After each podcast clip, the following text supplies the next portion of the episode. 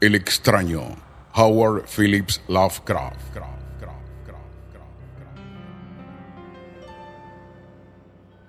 Infeliz es aquel a quien sus recuerdos infantiles solo traen miedo y tristeza. Desgraciado aquel que vuelve la mirada hacia horas solitarias en vastos y lúgubres recintos de cortinados marrones y alucinantes hileras de antiguos volúmenes, o hacia pavorosas vigilias a la sombra de árboles descomunales y grotescos, cargados de enredaderas que agitan silenciosamente en las alturas sus ramas retorcidas. Tal es lo que los dioses me destinaron, a mí, el aturdido, el frustrado, el estéril, el arruinado, y sin embargo me siento extrañamente satisfecho y me aferro con desesperación a esos recuerdos marchitos cada vez que mi mente amenaza con ir más allá, hacia el otro. No sé dónde nací, salvo que el castillo era infinitamente horrible, lleno de pasadizos oscuros y con altos cielos rasos, donde la mirada solo hallaba telarañas y sombras. Las piedras de los agrietados corredores estaban siempre odiosamente húmedas y por doquier se percibía un olor maldito, como de pilas de cadáveres de generaciones muertas. Jamás había luz, por lo que solía encender velas y quedarme mirándolas fijamente en busca de alivio. Tampoco afuera brillaba el sol, ya que esas terribles arboledas se elevaban por encima de la torre más alta. Una sola, una torre negra, sobrepasaba el ramaje y salía al cielo abierto y desconocido pero estaba casi en ruinas y solo se podía ascender a ella por un escarpado muro poco menos que imposible de escalar. Debo haber vivido años en ese lugar, pero no puedo medir el tiempo. Seres vivos debieron haber atendido a mis necesidades, y sin embargo no puedo rememorar a persona alguna, excepto yo mismo. Ni ninguna cosa viviente salvo ratas, murciélagos y arañas silenciosos todos. Supongo que quien quiera me haya cuidado debió haber sido asombrosamente viejo, puesto que mi primera representación mental de una persona viva fue la de algo semejante a mí, pero retorcido, marchito y deteriorado como el castillo. Para mí no tenían nada de grotesco los huesos y los esqueletos esparcidos por las criptas de piedra cavadas en las profundidades de los cimientos. En mi fantasía asociaba estas cosas con los hechos cotidianos y los hallaba más reales que las figuras en colores de seres vivos que veía en muchos libros mohosos. En esos libros aprendí todo lo que sé. Maestro alguno me urgió o me guió, y no recuerdo haber escuchado en todos esos años voces humanas, ni siquiera la mía, ya que si bien había leído acerca de la palabra hablada, nunca se me ocurrió hablar en voz alta. Mi aspecto era asimismo una cuestión ajena a mi mente, ya que no había espejos en el castillo y me limitaba por instinto a verme como un semejante de las figuras juveniles que veía dibujadas o pintadas en los libros. Tenía conciencia de la juventud a causa de lo poco que recordaba. Afuera, tendido en el pútrido foso, bajo los árboles tenebrosos y mudos, Solía pasarme horas enteras soñando lo que había leído en los libros. Ayoraba verme entre gente alegre, en el mundo soleado allende de la floresta interminable. Una vez traté de escapar del bosque, pero a medida que me alejaba del castillo las sombras me hacían más densas y el aire más impregnado de crecientes temores, de modo que eché a correr frenéticamente por el camino andado, no fuera a extraviarme en un laberinto de lúgubre silencio. Y así, a través de crepúsculos sin fin, soñaba y esperaba, aun cuando no supiera qué, hasta que en mi negra soledad el deseo de luz se hizo tan frenético que ya no pude permanecer inactivo y mis manos suplicantes se elevaron hacia esa única torre en ruinas que por encima de la arboleda se hundía en el cielo exterior e ignoto y por fin resolví escalar la torre, aunque me cayera, ya que mejor era vislumbrar un instante el cielo y parecer que vivir sin haber contemplado jamás el día. A la húmeda luz crepuscular subí los vetustos peldaños de piedra hasta llegar al nivel donde se interrumpían y de allí en adelante trepando por pequeñas entrantes donde apenas cabía un pie. Seguí mi peligrosa ascensión. Horrendo y pavoroso era aquel cilindro rocoso, inerte y sin peldaños, negro, ruinoso y solitario, siniestro con su mudo aleteo de espantados murciélagos. Pero más horrenda aún era la lentitud de mi avance, ya que por más que trepase, las tinieblas que me envolvían no se disipaban y un frío nuevo, como de moho, venerable y embrujado, me invadió. Tirititando de frío, me preguntaba por qué no llegaba a la claridad y, de haberme atrevido, habría mirado hacia abajo. Antojóseme que la noche había caído de pronto sobre mí y en vano tanteé con la mano libre en busca del antepecho de alguna ventana por la cual espiar hacia afuera y arriba y calcular a qué altura me encontraba. De pronto, el cabo de una interminable y espantosa ascensión a ciegas por aquel precipicio cóncavo y desesperado, sentí que la cabeza tocaba algo sólido Supe entonces que debía haber ganado la terraza, o cuando menos alguna clase de piso. Alcé la mano libre y en la oscuridad palpé un obstáculo, descubriendo que era de piedra e inamovible. Luego vino un mortal rodeo a la torre, aferrándome de cualquier soporte que su viscosa pared pudiera ofrecer, hasta que finalmente mi mano, tanteando siempre, halló un punto donde la valla cedía y reanudé la marcha hacia arriba, empujando la losa o puerta con la cabeza, ya que utilizaba ambas manos en mi cauteloso avance. Arriba no apareció luz alguna, y a medida que mis manos iban más y más alto, supe que por el momento mi ascensión había terminado, ya que la puerta daba a una abertura que conducía a una superficie plana de piedra, de mayor circunferencia que la torre inferior. Sin duda, el piso de alguna elevada y espaciosa cámara de observación.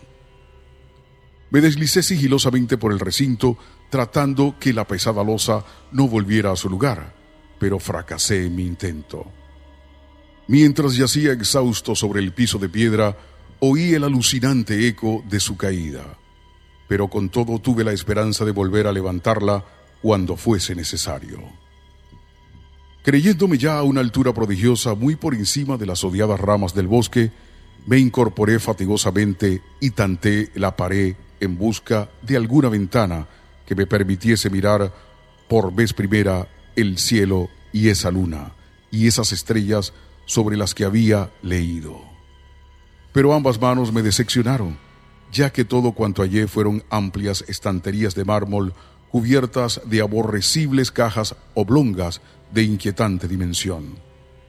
Más reflexionaba y más me preguntaba qué extraños secretos podía albergar aquel alto recinto construido a tan inmensa distancia del castillo subyacente.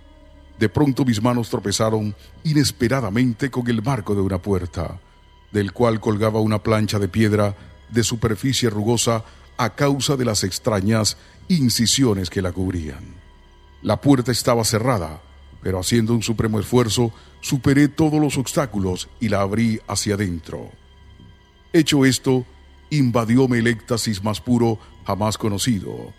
A través de una ornamentada verja de hierro y en el extremo de una corta escalinata de piedra que ascendía desde la puerta recién descubierta, brillando plácidamente en todo su esplendor. Estaba la luna llena a la que nunca había visto antes, salvo en sueños y en vagas visiones que no me atrevía a llamar recuerdos. Seguro ahora de que había alcanzado la cima del castillo, subí rápidamente los pocos peldaños que me separaban de la verja. Pero en eso una nube tapó la luna haciéndome tropezar y en la oscuridad tuve que avanzar con mayor lentitud. Estaba todavía muy oscuro cuando llegué a la verja que hallé abierta tras un cuidadoso examen, pero que no quise transponer por temor de precipitarme desde la increíble altura que había alcanzado. Luego volvió a salir la luna. De todos los impactos imaginables, ninguno tan demoníaco como el de lo insondable y grotescamente inconcebible. Nada de lo soportado antes había de compararse al terror de lo que ahora estaba viendo, de las extraordinarias maravillas que el espectáculo implicaba.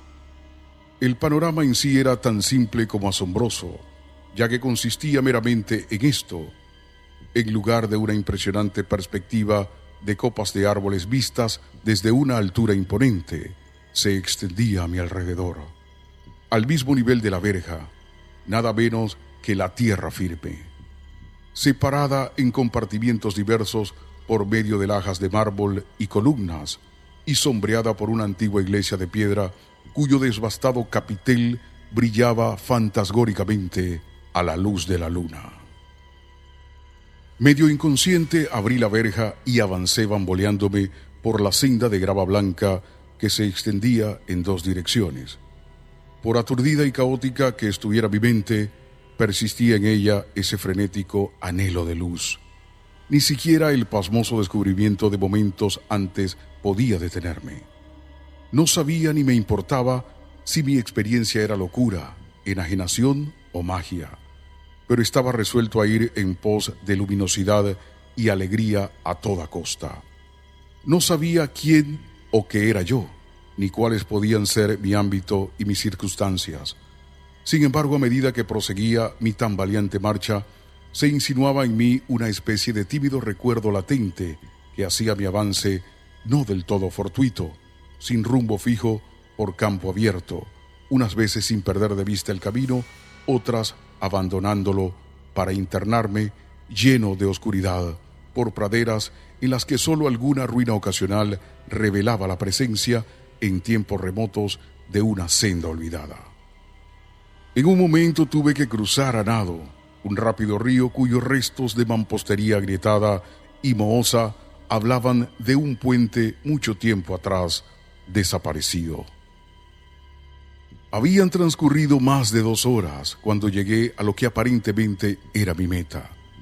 Un venerable castillo cubierto de hiedras, enclavado en un gran parque de espesa arboleda, de alucinante familiaridad para mí, y sin embargo lleno de intrigantes novedades. Vi que el foso había sido rellenado y que varias de las torres que yo bien conocía estaban demolidas, al mismo tiempo que se erguían nuevas alas que confundían al espectador. Pero lo que observé con el máximo interés y deleite fueron las ventanas abiertas inundadas de esplendorosa claridad y que enviaban al exterior ecos de la más alegre de las francachelas. Adelantándome hacia una de ellas, miré el interior y vi un grupo de personas extrañamente vestidas que departían entre sí con gran jarana.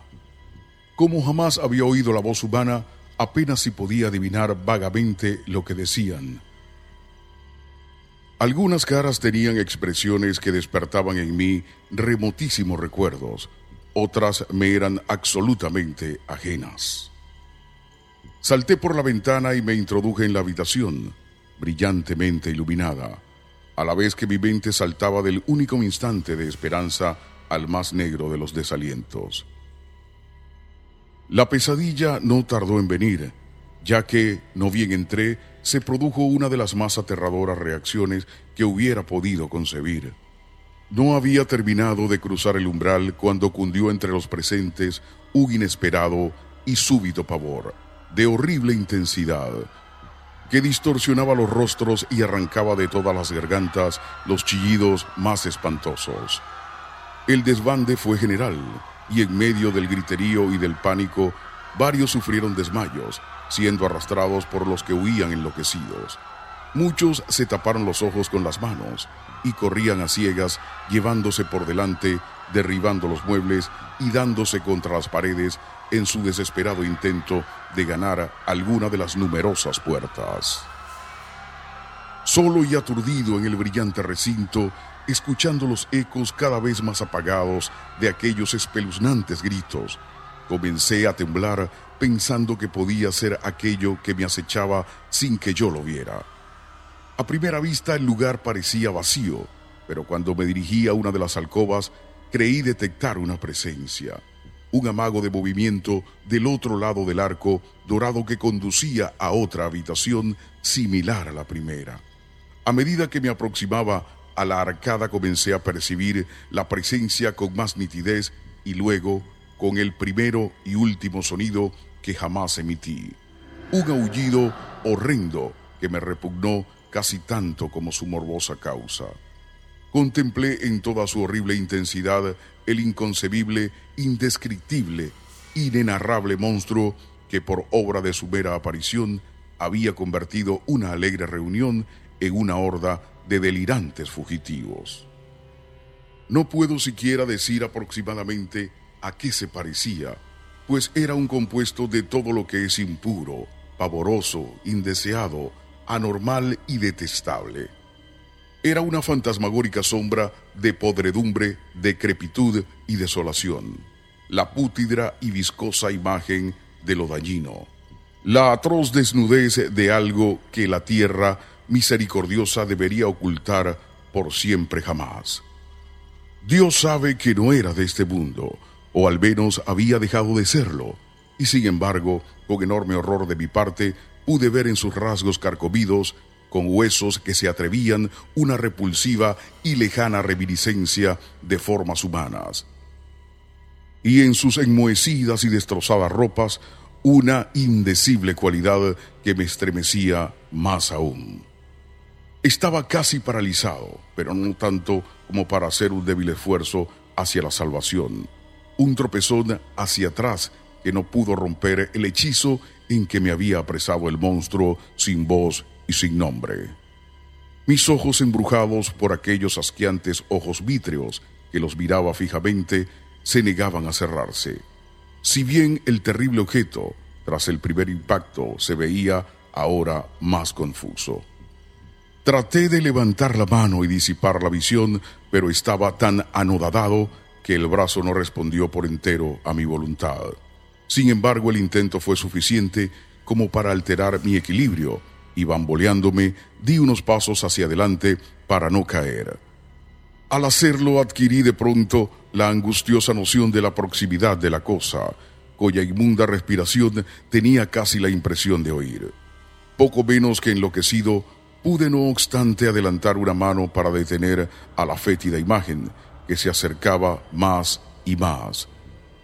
Cuando de pronto mis dedos tocaron la extremidad putrefacta que el monstruo extendía por debajo del arco dorado. No chillé, pero todos los satánicos vampiros que cabalgaban en el viento de la noche lo hicieron por mí, a la vez que dejaron caer en mi mente una avalancha de anonadantes recuerdos. Supe en ese mismo instante todo lo ocurrido. Recordé hasta más allá del terrorífico castillo y sus árboles. Reconocí el edificio en el cual me hallaba. Reconocí lo más terrible, la impía abominación que se erguía ante mí, mirándome de soslayo mientras apartaba de los suyos mis dedos manchados.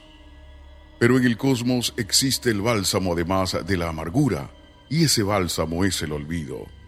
En el supremo horror de ese instante olvidé lo que me había espantado y el estallido del recuerdo se desvaneció en un caos de reiteradas imágenes. Como entre sueños, salí de aquel edificio fantasmal y execrado y eché a correr rauda y silenciosamente a la luz de la luna. Cuando retorné al mausoleo de mármol y descendí los peldaños, encontré que no podía mover la trampa de piedra, pero no lo lamenté, ya que había llegado a odiar el viejo castillo y sus árboles. Ahora cabalgo junto a los fantasmas burlones y cordiales, al viento de la noche, y durante el día juego entre las catacumbas de Nefraca, en el recóndito y desconocido valle de Adot, a orillas del Nilo. Sé que la luz no es para mí, salvo la luz de la luna sobre las tumbas de roca de Nef, como tampoco es para mí la alegría, salvo las innominadas fiestas de Nitocris bajo la gran pirámide. Y sin embargo, en mi nueva y salvaje libertad, agradezco casi la amargura de la alienación. Pues aunque el olvido me ha dado la calma, no por eso ignoro que soy extranjero, un extraño a este siglo y a todos los que aún son hombres. Esto es lo que supe desde que extendí mis dedos hacia esa cosa abominable, surgida en aquel gran marco dorado. Desde ya extendí mis dedos y toqué una fría e inexorable superficie de pulido espejo. Les narró Pedro Rafael Quero.